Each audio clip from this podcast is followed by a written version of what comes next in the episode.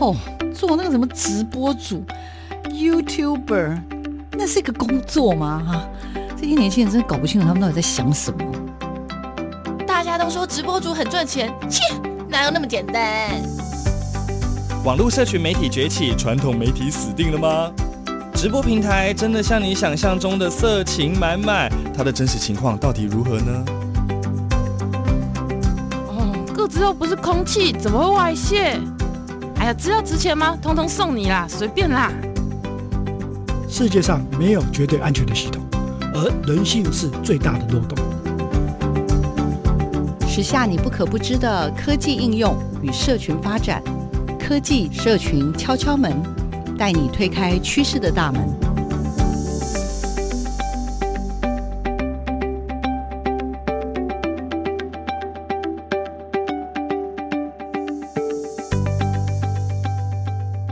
收听科技社群敲敲门，我是主持人小黄老师。各位空中的听众朋友，大家早安。每个礼拜六啊，我们都非常非常期待哦，透过这样的一个时间，能够把一些有趣的人事物，然后关于科学、关于社群呢，介绍给所有的听众朋友。这个礼拜我自己觉得，嗯，这个主题很实用、很生活，但是呢，它又充满了想象跟创意哦。那今天为大家邀请的呢，是一位应该算是我的好朋友了哈。但是呢，我透过社群媒体呢，我就知道了，哇，他真的是一手的。好手艺，然后再加上呢巧思，然后然后有机会其实也亲自拜访过他，知道他从以前到现在一路以来怎么样，从一个家庭主妇一步一步的，然后成为一个很棒的一位美食专家、料理专家，然后烹饪老师等等，这样也是很多比赛的常胜军。这位老师叫做李璐老师呢，让大家也了解其实。烹煮这件事情，它其实真的不是只是像我，要么就是很害怕，不知道怎么煮出好吃的，要么就是说觉得这个煮东西有什么好学的呢？No No No，不是哦。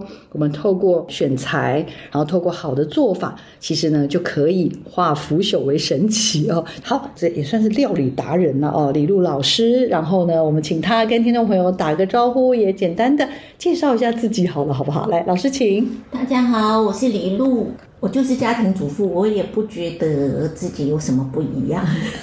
老师，你太客气了，因为我在很多的呃社群媒体啊，不管是脸书啊，或者是在一些报章杂志，甚至很多的电视台啊，每一次有一些什么，大家就会蛮喜欢，就说哎。因为之前我就注意到，有时候会有那个 SNG 车停在老师家的楼下，我就想说，哎，这里是出了什么事情啊？没有，也没有，人家只是不过来采访一下老师最近有什么，比如说有些什么节气啊，或有些什么当令食材。前一阵子就是衣服不干，连衣服不干都要来请教你啊。我们常做家务嘛，他就问我说，那衣服不干要怎么处理？哦，所以是一个家事达人的概念。对，哦、所以我就莫名其妙被又关一个。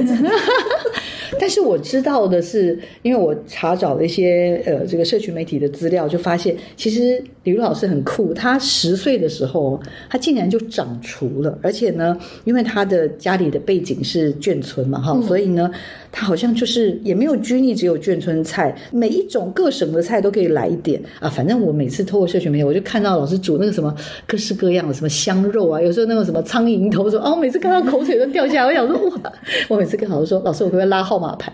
我想要跟你订水饺，可是老师真的很忙。老师说我有空再帮你弄，还好还好。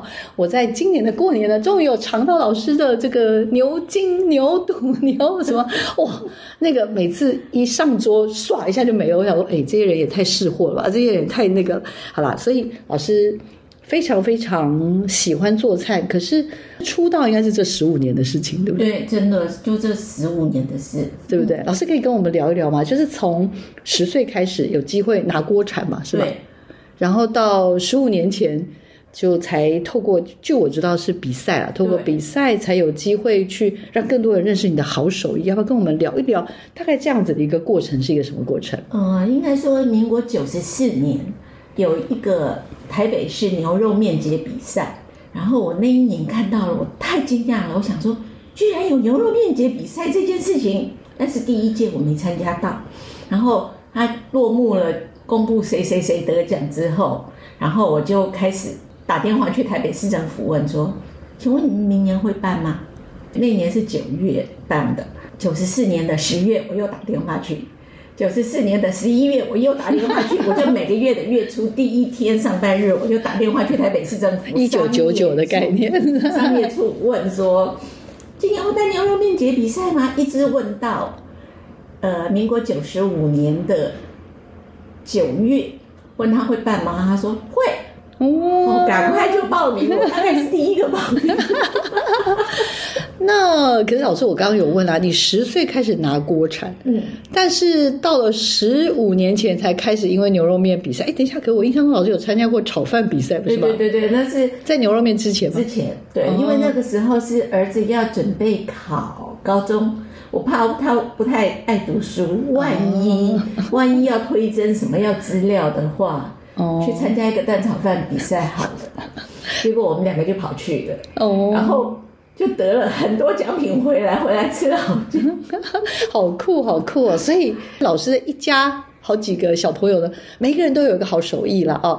女儿有什么擅长日式的，还有一位是擅长中式，儿子现在是调酒，嗯，专 bartender bartender，所以没有一个是省油的灯，再加上老师嘛，哈，好，所以老师那次你参加牛肉面节，请问有可以方便投问吗？有得奖吗？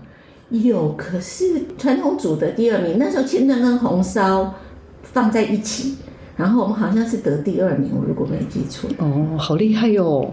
嗯，那那个时候就是，其实真的是打扮蛮多。现在你房间看到的店面，真的假的？真的，那一年最大的新闻你可能有听过，女大生打败牛爸爸。哦，那是九十五年很多报纸的头条。哇，嗯、天哪！所以那一次就去参加了比赛，而且我知道陆陆续续参加那一年，还有隔年又再隔两年参与创意，然后。第三年，我呃第等于第四届我们没有参加，因为我女儿都不愿意参加比赛。然后到第五年的时候，就是九八年，我就说，哎，给妈妈这个做菜四十周年来个 ending 好不好？然后女儿才很无奈的说，好吧，就有去比赛。然后我们就参加我唯一没比过的红烧。哦，好厉害！那不管如何啦，其实我们要聊到说。老师从过往真的只是在在家里嘛，哦，就是帮忙家人煮饭啊，然后烧菜。当然知道自己好像手艺还不错，然后朋友吃过都会赞不绝口。到参加了比赛的肯定，所以呢，因为这样就有人开始来敲门，或者是有人来联络老师，说可不可以接受我们采访吗？不管是平面的或电子的。其实刚开始真的是比赛以后，人家才认定我会煮菜。那之前我煮菜，说真的，好像只有几个熟人，就是像同学啊，很熟的邻居呀、他们知道说，哎，我卤出来的香味不一样，然后他们会说，哎，那你要卤牛肉的时候，我们几个人搭着你一起卤好了。我就说，哦，好啊，那你们就帮我出材料钱，那我就五个人，我买六份的材料，然后你们五个人 share 这个钱。嗯，那你就是出工就对了，对，出工跟火。好，那刚开始就只有这个样子，然后他们也吃的开心，我也吃的没压力。嗯嗯嗯嗯，然后这样子也经那时候也经营了几年，对吗？哦，那做了好几年，这大概十几二十年哦。因为那个时候我就家庭主妇没收入，我觉得这样我孩子可以吃的很好，嗯、然后我还可以合理的啦，对就是因为因为你出工嘛，然后有时候给孩子吃到一些平常我可能买。不太下手的东西。对对，所以像我刚刚讲了，我们过年期间尝到老师的这个牛系列的时候，就觉得 哇，这也太厉害了吧！所以这种其实就是像刚刚讲那个时候培养出来的小手艺。呃，其实卤牛腱很妙，卤牛腱是我妈妈是东北人，旗人，然后我妈妈很会卤东西，可是我妈妈后来去上班就交给我爸爸以后，然后我妈妈就打死不肯进厨房，她说她忘记了。他全部忘记，不管我爸爸再怎么问他，他都说我忘光了。我教完你，我就忘光了。他就打死不肯。应该是故意的。嗯、然后我爸爸，我卤东西是我爸爸教我卤的。嗯。那我爸爸以前家里头在家乡是做南北行的，那所以就对中药材有一些认识，然后香料有一些认识，所以他就会告诉我一些什么香料有一些什么样的味道。所以有一些时候。对一般人来说可能有点不人道。我爸就会说：“哎，妹啊，你过来一下。”我就过去一下，他就摸摸我嘴，然后就丢一个东西在我嘴巴里嚼一嚼，他就问我说：“这什么味道？”说很不好吃的味道。嗯，它是甜的还是嗯？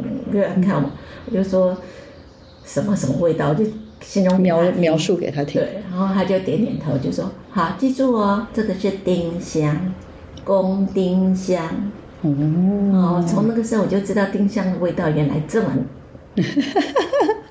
应该没有什么听众朋友有尝过，就是那种丁香，例如八角啊、肉桂啊，我爸都会这样丢在我嘴里，就这样，然后就告诉我这个是什么？这个是八角，然后一定是呃倒退三步说：“我的天啊，这是八角味。”后来，后来我长大一点，我接触到一些阿多亚的糖果，他们有做八角口味的糖果。像那个，嗯，哈利波特的那种软糖圆，嗯，雷根糖，嘿，就有那个口味。其实没有那些既定印象的话，它还可以，嗯，就是太多既定印象。是，所以爸爸从小就是给了你一些些的，算是一种怎么说，就是让你去认识这些食材。对对对。然后再加上，因为刚刚我们预预防的时候也有聊到说，你还有一个非常厉害的鼻子。对。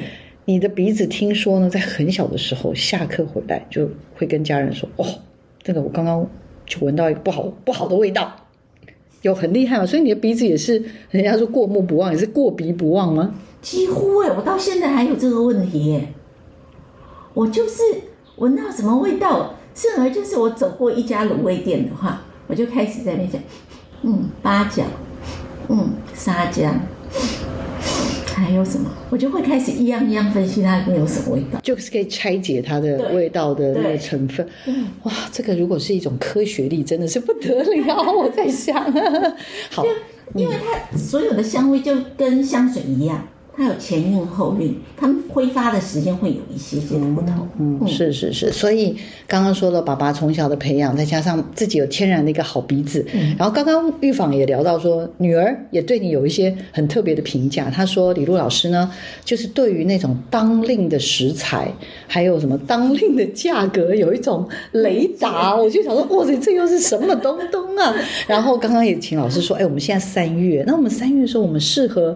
呃，三四月的时候啦，我们大概这个时候是什么样的季节，适合尝什么？因为其实我我们有机会来到李李老师家，就会发现，像老师就会用很多当令的食材。我之前有一次，我印象也是媒体好像那时候介绍老师，好像那时候是什么东西，呃，高丽菜还是什么番茄过量还是什么？嗯、那时候就高丽菜那时候里长都会发，对。然后那时候我就印象中，媒体就来采访老师说。这时候过剩的高丽菜，我们要怎么来 怎么解决这个问题？其实最好就是拿来包高丽菜水饺，啊、还有做泡菜，泡菜都相当好吃。没错，所以刚刚讲了当令这件事情，那老师要不要解说一下？就是为什么你你的那个雷达是怎么回事？要不要跟大家说明一下？说你通常我其实不觉得我有雷达，但是摸良心说啦，像现在春天到了，我就觉得说，哎，梅花不是都谢了吗？那就应该要有梅子啦。嗯，那所以我我就开始注意了，这最近要有青梅，嗯，然后我昨天才买了梅子，哦、我准备做梅酒，所以我刚刚有偷看到的那那那些就是青梅。那所以老师就在这几天，呃，这应该是说这几天就会开始启动了这个。美酒的制作的这样子一个流程哦，我的天呐，也太酷了！呃，老师刚刚有说了，比如说像三四月的时候，其实好像这个要搭配的是农历啦。老师说什么？呃，叫什么？正月要吃正月吃葱，二月吃韭韭菜的韭。哦，嗯，这是什么意思？就是呃，正月的时候正好葱是最盛产的时候，最盛产的时候反而是最好。吃了对身体也好，叫做丢席，是不是？丢席，我这烂台语，请大家原谅一下。但是我大概知道那个就是丢席的意思。嗯、对对啊，就正月的时候就是吃葱，然后二月就是吃韭菜，所以这个时候最适适合吃任何韭菜的食物，像嗯蚵嗲呀，嗯，还有韭菜水饺啊，还有呃炸春卷的时候里面放一点韭菜呀、啊，甚至做一些韭菜的煎饼、啊。那个、各式各样的煎饼啊什么这些哦，对，都很适合，都会是好的选择。所以老师你觉得呃，就当然我们大家都说哦，我们现在因为比如说什么爱地球，所以我们要吃吃吃在地的当令的食材，嗯、但是看来就是如果从一个真的是料理达人这个美食家的角度，嗯、确实是对，因为它真的又便宜。又好吃，而且还嫩口，对身体又好。嗯嗯，而且这个季节会出这个，其实就是代表的时候，它反而不会放很多的农药跟杀虫剂，这些都会比较没有哦，相对是少的。嗯嗯，所以老师在呃，刘老师，其实我就会观察到，就是你 你其实蛮常会这样出一些这种，哎，就是像刚刚说的，即使在高丽菜那种过剩的时候，大家都还是会来请教老师说，那到底该怎么处理这样哈？嗯、那我们现在就聊到说，其实后来呃，因为参加那个牛肉面比赛，然后又参加反正什么各种什么炒饭什么这些，那就在这十几年当中，应该是没有想到自己是从一个就是照顾小朋友，然后在家里就呃不断的做这种什么小小的时候的掌厨，到后面现在就是变成以一种。美食达人的身份出现这种角色的转换，然后跟你，你现在煮菜对你来说是？其实煮菜对我来说一直是一件很浪漫、很愉快的事情。很多人都觉得很不可思议。像我小的时候，我真的印象里很深刻哦，就是我妈妈，因为我外省人煮讲话时常会讲“千滚豆腐万滚鱼”，那我爸爸时常在放假的时候会煎豆腐。然后会红烧，其实都是很便宜的菜。然后在红烧那个万滚豆腐嘛，然后在滚豆腐的时候，我爸就会把我们家的唱机打开，带着我妈妈跳舞，跳三步、跳四步那种。哇哦！啊，我都觉得。然后我妈妈会为了这件事情，赶快去换上旗袍，穿上她的高跟鞋。然后就跟我爸爸在客厅跳舞，我就坐在客厅一角这样子看着他们跳舞，所以我一直觉得做菜是件很浪漫的事情。然后他们跳完一曲，我爸爸就把唱机关掉，然后去正好就把豆腐捞起来，然后那顿豆腐我觉得真的是好吃极了，就一家人愉悦的心都在里面。嗯嗯嗯，所以我真的觉得说做菜是一件很浪漫的事情，尤其是做好一顿菜放在桌上。家人一起分享的时候，那种感觉哦，我是觉得是浪漫的，好好特别哦，我从来没有听过这样子的煮菜的经验，真的哦，嗯，因为通常。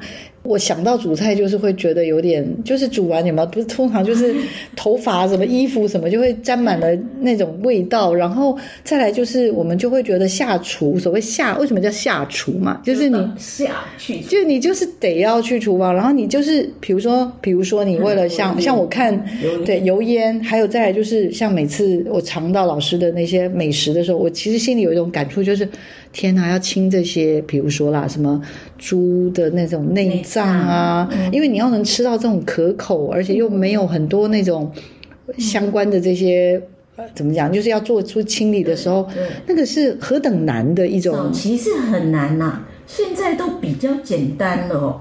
真的，摸良心说，因为早期我们用的水哦，我不知道你记不记得，我小的时候用那个水，因为我家住在关渡的山上面，所以那个水真的是很冰，尤其是井水。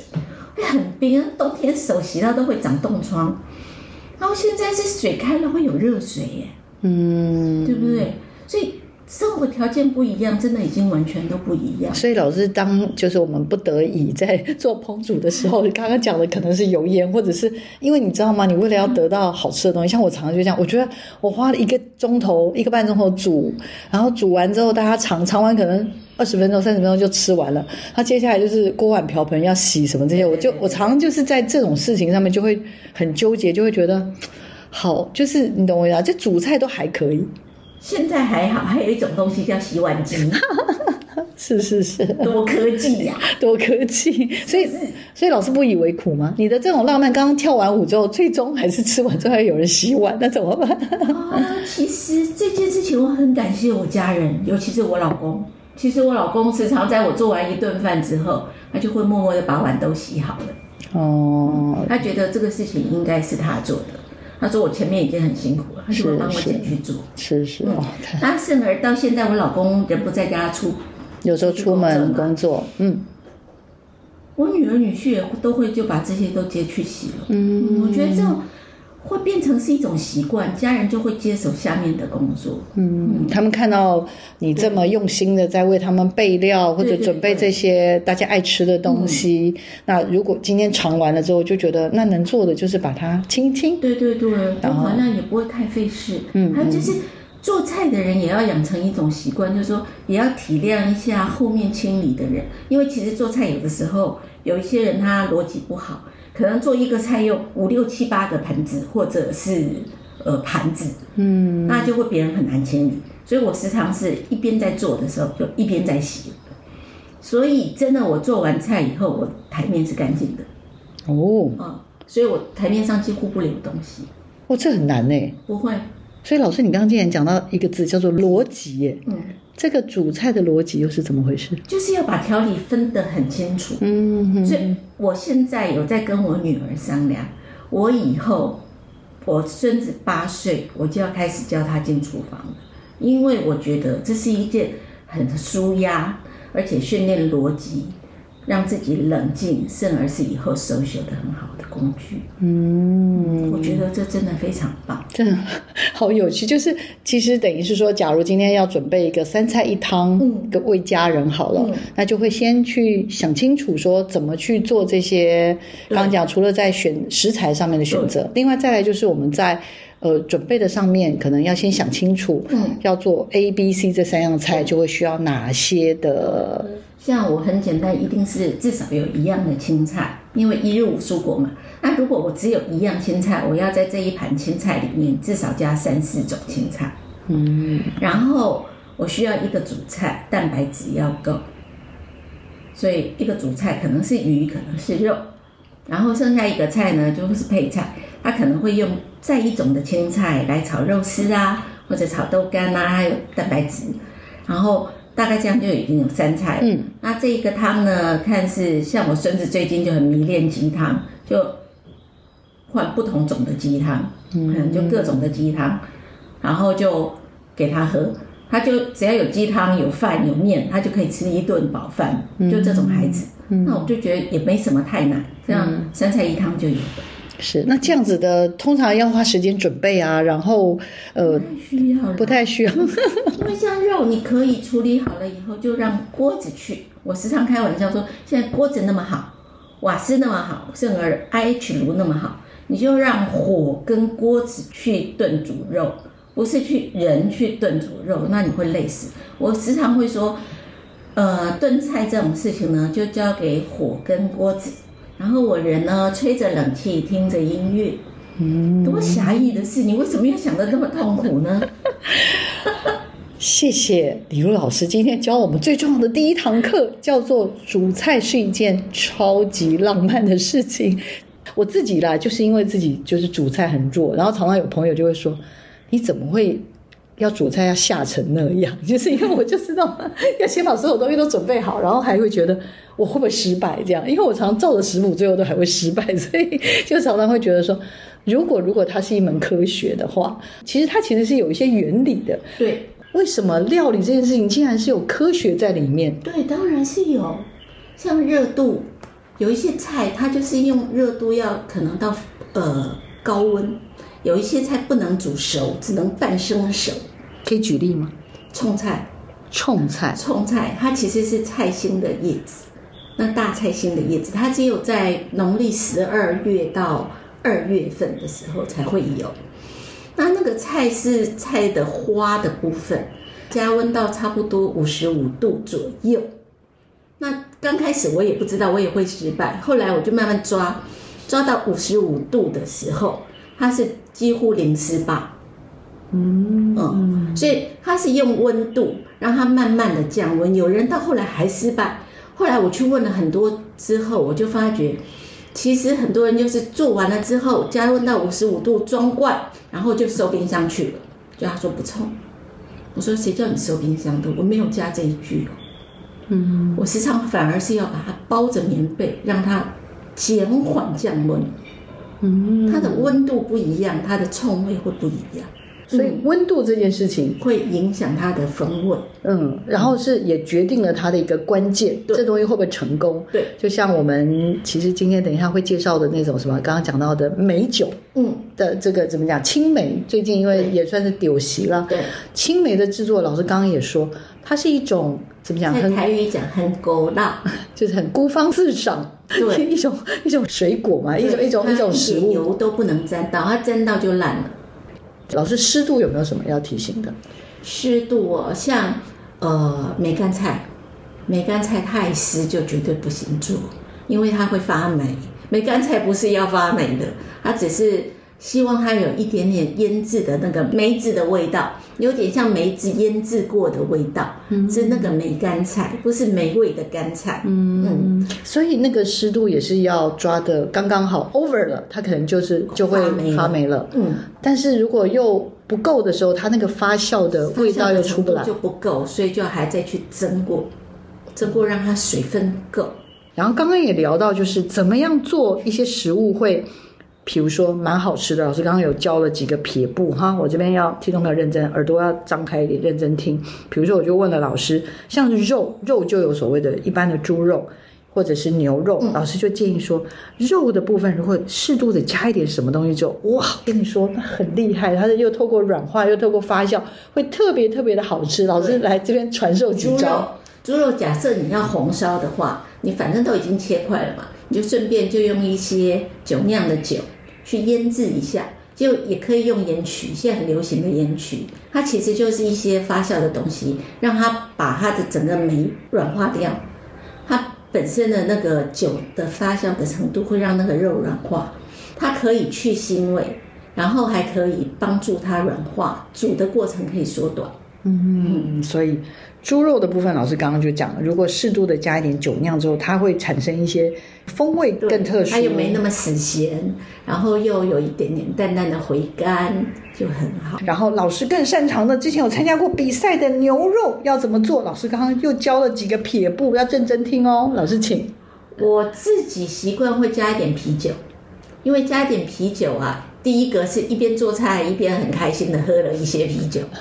然后有一些呢，就倒到肉里面去一起炖煮，可以缩短牛肉炖煮的时间。然后又没有加糖，因为我不太爱吃很甜的菜，那所以呢又不用加糖，然后又可以让它风味变得很好。所以我就觉得说啤酒是一个很棒的食材。我要举手问问题，如果温度湿度好像还有一个时间，嗯，对，所以如果当然就是一直自己在那边乱喝，但是通常下去的时间是不是也有一个最佳？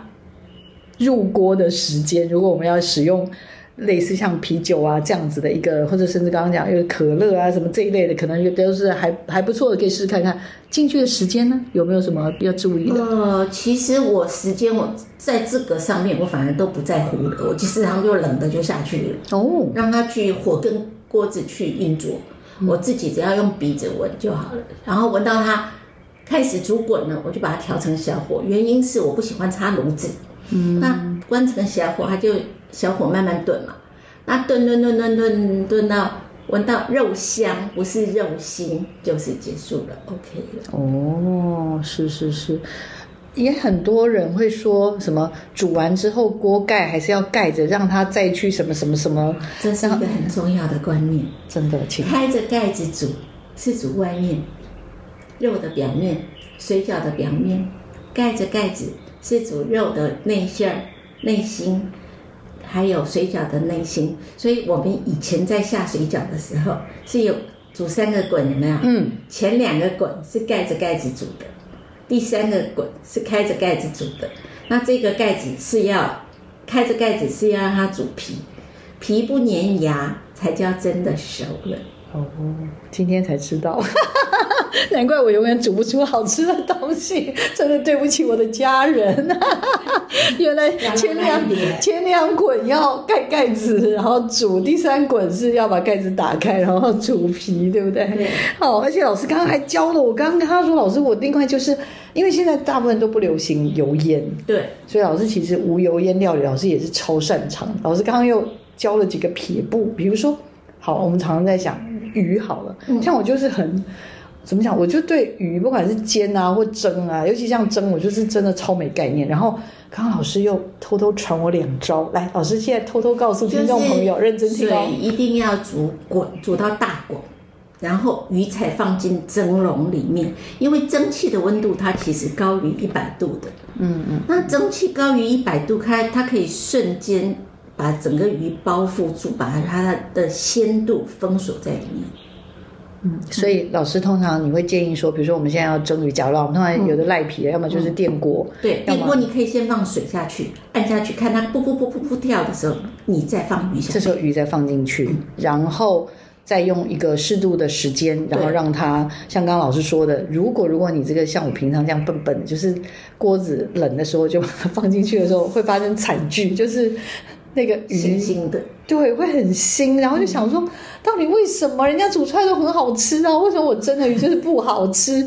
原来就是又是这个撇步没有注意，然后其实这温度也是一个科学的，也算是一个科学的原理，因为它的温度够高，然后就可以让它瞬间表皮都。熟了，然后鲜度就不会跑掉。真的，所以从您最早最早擅长的眷村菜，嗯，到后来的这些，我们一般大家现在都不喜欢油烟嘛，哈、嗯，就是无油烟料理，这种都是有一种流变。嗯，从我们最早的时候，其实很多时候那时候根本没有除油烟机嘛，那也比较大锅大灶。到现在慢慢的，虽然社会进步，我们就跟着时代的脚步，然后变成小厨房。瓦斯炉、甚至 IH 炉，这些都可以。空间变小了，地方也变小了，我们也相对的注意健康了。我也不希望我的肺吸的跟除油烟机一样油腻腻的，所以我就变成比较少油烟。从那个以前的这种眷村菜到现在的无油烟料理的概念的话，嗯、我是觉得那个基本要掌握的核心是什么？现在生活应该说都已经是很。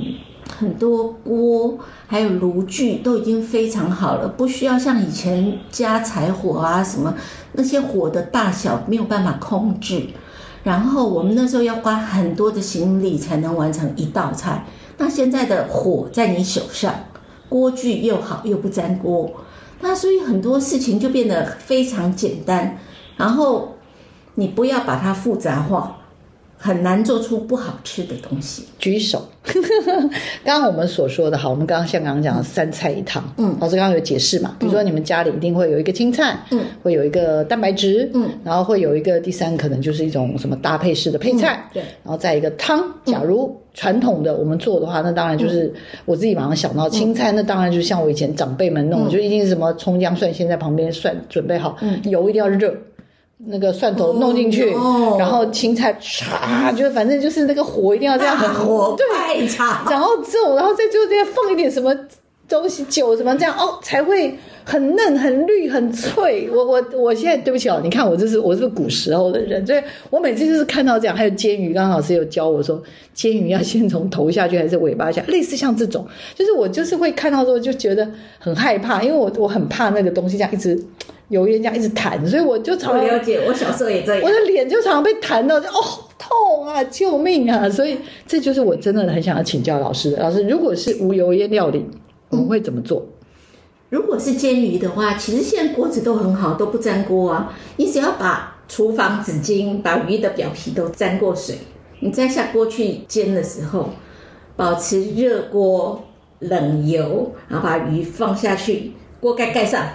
煎到一个程度，你把锅盖掀开，对着除油烟机掀开，吸走油烟，然后你再把鱼慢条斯理的翻个身，其实多优雅，完全不会像我小时候被炸到。对，然后像青菜哈，其实我女儿也在说我的青菜很特殊，非常好吃又油亮。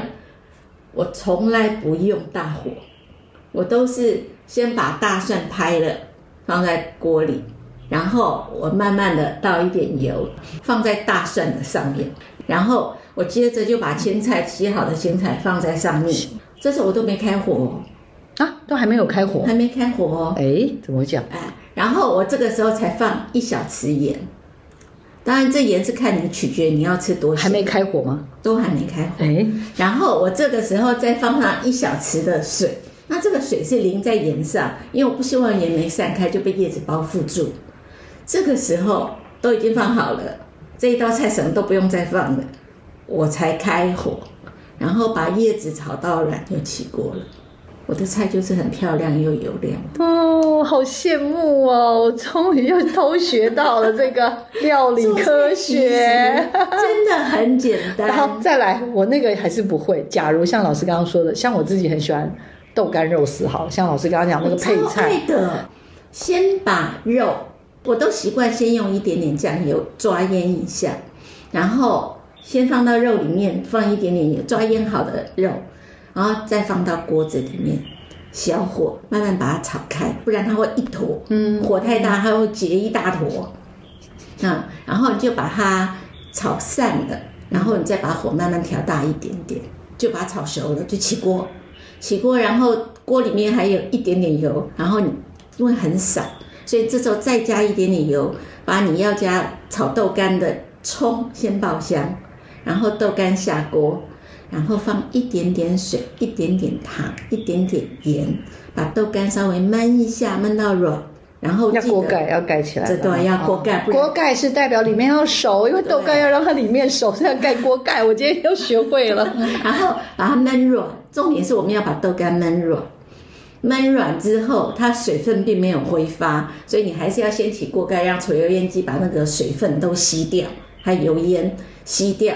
然后把它炒到没有水分，豆干要没有水分，然后把肉丝下去拌两下就起锅了，才有办法像老师做出这么漂亮的菜。我没有骗大家，我一定会放在粉砖上，因为我每次看到老师炒肉丝真的超强的。是的，老师每次泡的，我就想说也太好吃了吧！炒肉丝真的超强的，老师来太厉害，老师来最后还有一个无油烟鸡汤，好了，刚刚讲的鸡汤要怎么做？就把鸡买了回来清洗干净。这都不困难嘛？不，听。然后就放到冷水里面，放两大片的姜，放一根葱，整根的葱，把它用葱尾巴打个结，就丢下去，大火煮滚，改成小火，盖上锅盖，不要理它。过一下，把葱跟姜，大半个钟头吧，小火，把葱跟姜捞掉。然后这个时候你要配干贝鸡汤也好。配香菇鸡汤也好，配笋子鸡汤也好，你再把剩下东西你要加下去的加下去，结束啦。滚一滚嘛，他们东西加进去再滚个几分钟，给它个十分钟，让它 mix 一下。就 OK 了哦，听起来好简单哦。可是为什么我煮起来都没把握啦，老师？对呀，可是我一直不懂为什么鸡汤有什么难处。嗯，可是鸡汤煮的好吃不容易，老师。我好想把鸡汤给你喝，真的。真的这边就有煮生鸡。像刚刚讲的，我们其实这种料理科学，嗯、就是应该可能就是那个道理已经通了。嗯，你那个一旦通了之后，有点像那个任督二脉打通之后，通了。所以你所有东西流水，对你对什么东西，你就会觉得这不是就是这样吗？为什么你们会好像做出很多的吃惊状，或者觉得很害怕？发生什么事了？对，因为真的，我真的我的连友里面就有很多是那种会踩雷，他觉得他什么都可以踩，踩到大家都会觉得说，怎么你连这个都可以失败？但是我我。我我还是会觉得啦，就是希望透过这样的一个过程，大家可以了解说，嗯，很多东西其实有机会的话，透过一些科学的方式处理，不会像李如老师，对他没有想象中那么难。好了，我今天要来聊一个。怎么讲？他一方面当然老师也有开一些课程，嗯，那另外再嗯就是会针对一些好朋友，真的这些美食家，像这个什么焦焦大哥啦，或者是这个是陈好嘛，好陈大哥嘛，他们呢之前就是跟老师就是弄了一个蛮私厨，对私厨的一个那个组合。我那时候看想说这也太好吃了吧，太厉害了吧。那时候老师又说没什么，这没什么，这没什么小菜呀，这他说都小菜啊。那我就说那老师哪一个是眷村菜？老师说你几乎都是眷村菜，东西啊。中间的难度，然后老师这个会不会就是又是油烟吗？还是什么？还是这个也是属于无油烟？来帮我们介绍一下吧。都是无油烟料，又是无油烟，来赶快赶快。菜基本上它就是一个凉菜，半生熟，它就做到五十五度嘛，嗯。它只是要一点时间去让它发酵这样子。对对，然后酸豆角是我自己酸豆角就是那种香港豆，人家讲。就是有豆角。我们通常去吃那种什么馅饼店，就是那种姜小豇豆放一些辣椒酸酸的。对但老师你是自己做，对，因为它其实买回来是绿色的，它经过腌制发酵才会变成黄色的。那外面我们买到时常是，嗯，怕有放色素介黄，没错那就会害怕。那所以我多半都自己腌。那可是其实绿色腌过之后，其实就是那么黄黄丑丑的颜色，褪色的颜色。嗯嗯好吃，我很爱。而且我那缸老卤水到现在是已经完全不用加盐，一点盐都没有加了。我只有刚开始的时候加过一次的盐，一次大概是加了十公克，然后到现在已经好几年了。嗯好厉害！然后还有大菜炒大菜心，这个这个是什么？就是那个大头菜那种呃不是，就是那种冬天的时候我们等你采那种菜心，哦，长盐菜，嗯，常年菜的那个哦菜心。哦，那菜心它皮剥掉了以后，那个也有人家菜脑，那我们家切切的很厚哦，差不多有一公分厚，然后把它跟小里脊烩炒。嗯，那这种比较一般人在外面餐厅里面比较少吃到了。嗯嗯嗯，好厉害！再来呢？小包菜炒笋片炒香菇，这就是我比如说小包是什么意思小包菜其实就是小颗的高丽菜，哦它高哦，你是说那小个苗高丽菜呃菜心呃，也不算算高丽菜苗。？OK，好，然后我就把它片下来之后，就炒一点笋片，像现在有冬菇，嗯，冬菇就非常漂亮，然后再炒一点香菇就很好吃。那这样一道菜就有三样蔬菜，如果再加一点红萝卜片，就有四样蔬菜吃下去了。然后银芽干贝，银芽就其实就只是绿豆芽，把头尾掐掉就变成银芽，因为它就是纯白色的。嗯嗯嗯，那干贝就是我把干贝先泡过水，那在餐厅里面吃这道菜，干贝是拿去蒸过之后再油炸。炸，炸过，嗯，那其实炸对现在人来说，尤其是家庭来说，就是很痛苦，嗯，因为剩了一大锅油很难用，对啊，所以我是用小火慢慢干煎的，嗯，用煎的就少掉这个困扰。这个干煎，然后再跟在银银芽去炒一下就拿垫底，然后干煎过的干贝丝我就拿来铺在上面，就是一道很很漂亮的宴客菜。那扣肉就其实就只是五花肉啊，嗯，把它稍微皮贴着锅底，把那个毛烧干净，接着就是把它切片，把它铺在碗里面，上面铺上梅干菜，然后放一点酱油、糖水，就这样拿去蒸。用电锅蒸，你说能有多费事儿？不 费事儿的啊。那蛋卷就是，其实我们也是我们家小菜啊，就蛋皮拿来炕，炕成蛋皮，大概一个蛋就可以弄成一张蛋皮嘛。嗯，所以你看家有几个人，然后里面卷一点点肉，这样卷起来，就稍微用水红烧一下，是不是无油烟？也是无油烟，好幸福。所以导致这样子，第一个当然就是在季节里面。嗯呃，算是节令的菜，嗯尽量都使用的是当时的一些节令的菜。然后再来，当然就是煮法、烹煮上面，就尽量是朝向无油烟的方式去准家备。里面几乎不用有什么除油烟机，只有那个银芽稍微要有一点除油烟机，剩下几乎都不用。然后有好多都是老师可能，比如说你已经事前觉得这东西真的很不错，那就会先把它先，比如不管是冲菜或者角豆，嗯，或者刚刚讲的酸白菜，嗯、甚至梅干菜，嗯，这些都已经是事前先用一些方式把它处理好。对，对因为我就很喜欢，呃，照着时令就做一些有的没的。虽然现在在公寓里面，但是其实还是很多事情可以做的。我因为之前我也看到一些老师在网络上的，就是还蛮多之前的影片或者一些报道的介绍，包含老师之前，比如说我刚刚就问老师说，哎，南瓜那时候就光为南瓜这整版的都是用，请老师用南瓜去煮出整个系列的这种南瓜或者苦瓜的这样子的一些烹煮，所以我就会觉得说，老师到底对你来说，你觉得煮菜就是如果只是一个刚刚讲嘛，南瓜这样的食材，或者所有东西，比如高丽菜这样的食材，它到底怎么样去变化出那种那么多种的可能性。我最近也在想这一件事情，像前一阵子里长还有就送高丽菜嘛，不一户送一颗嘛，然后就得到了四颗高丽菜，因为有邻居不要就分我了，嗯嗯、我就得到了四颗，那这四颗就对对我来说有一点负担了。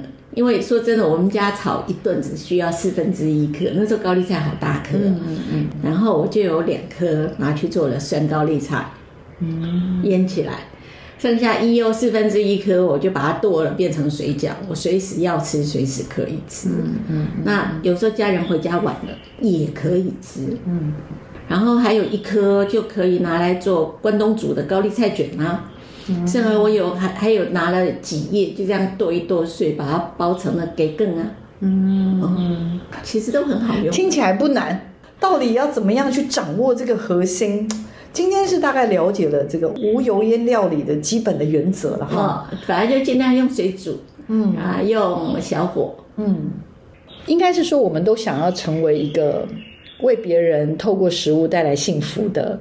那个人，嗯，OK，我自己也是期许，嗯、但是就是我刚刚讲了，就是会觉得在这个过程当中，那个没有办法累积足够的成功经验，所以才会想说，透过这样的过程，就会发现好像没有想象中的那么困难。对，尤其现在火跟以前真的不一样了，你可以控制它大，控制它小。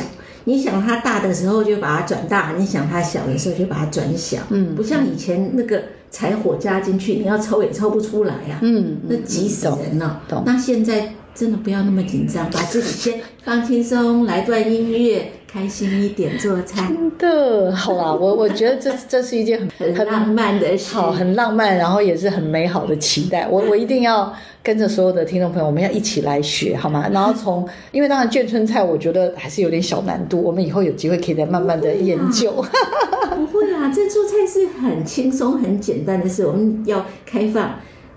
大家来点菜，我们以后就照着点菜。耶，yeah, 太好了，太开心了。好，听众朋友应该跟我一样啊，都很期待，就是因为我们是用另外的一种方式来学科学，因为不然我真的觉得就会很硬，因为我们之前都谈什么人工智慧啊，然后各式各样的什么 三 D 真的很难，真的是很难度颇高。然后最近的什么元宇宙，但是有时候呢，我们生活里面也有很棒的科学。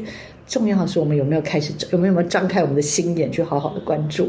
好了，今天在跟李璐老师聊得不过瘾，实在觉得太多太多东西可以学。不知道听众朋友刚刚是不是也有感觉，比如说什么卤水啊，刚刚说什么东西可以放下去，就就很棒。哎，这我听起来也觉得哇，这个卤水这件事感觉它又是一个可一门好科学。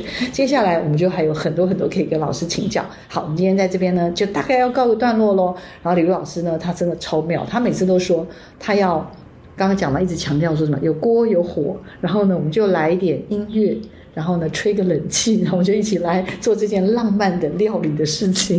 对呀，现在的时间也差不多，各位可以准备了啊！不管你是要去吃饭，或者是你决定要在家里煮一顿呢，都会是很棒的一个开始。OK，我们再次感谢李如老师今天来我们节目现场，也希望李如老师跟我们的这样子的一个很好的一个学习呢，可以成为未来长远的。这个可能性。好，我们再次感谢李如老师，谢谢。好，我们科技社群敲敲门，我们下礼拜见，拜拜，拜拜。